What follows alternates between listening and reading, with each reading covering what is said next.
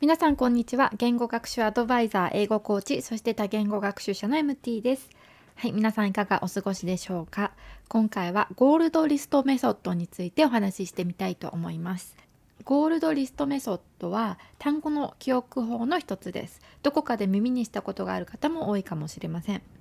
私は1年くらい前に主に中国語と韓国語の単語を覚えるためにこの方法を使ってみました。ゴールドリストメソッドの私がやっていた大まかなやり方とやってみた感想をちょっとお話ししてみたいと思います。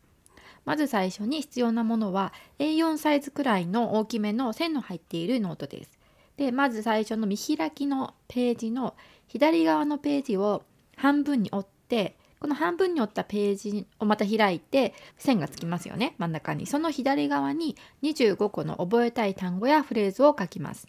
でこの25個がヘッドリストになります。で、えー、折って線をつけた反対側には意味や使い方の例を書きます。でこれは自由な方法でねあの自分が、えー、分かりやすいように書くといいと思います。そして次の日は次のページの見開きのページの左側をまた半分に折って開いてその線がついた左側に25個の覚えたい単語やフレーズを書きます。でその次の日はまたその次の見開きのページという形でどんどん続けていきます。でそれから左側に書いた一番最初のリストですねの2週間後ですね書いた日の2週間後に最初の見開きのページに書いた25個の単語を覚えているかチェックをします。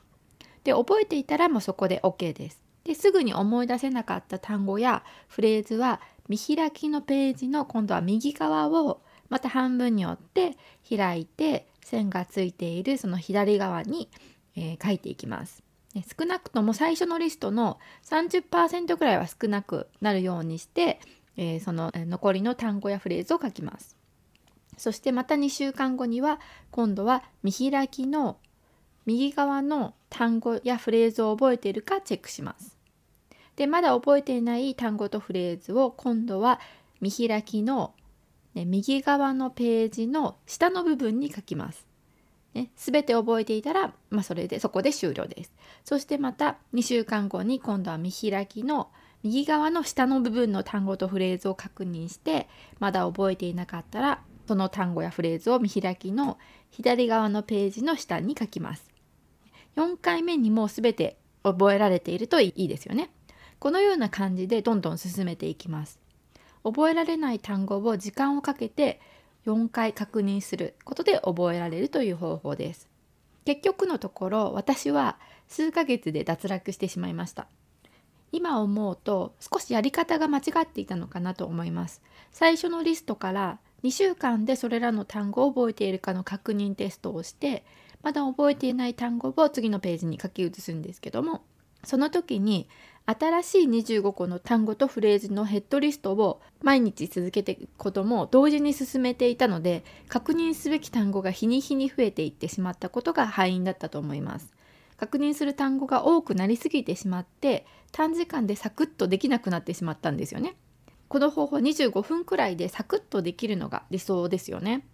今度は2週間後に最初のリストに戻る時には新しいヘッドリストをね作り続けないようにしてでまたリベンジしてみたいなと思っています。ゴールドメソッドのやり方はちょっとね伝わらなかったかもしれないんですけどもねちょっとあの、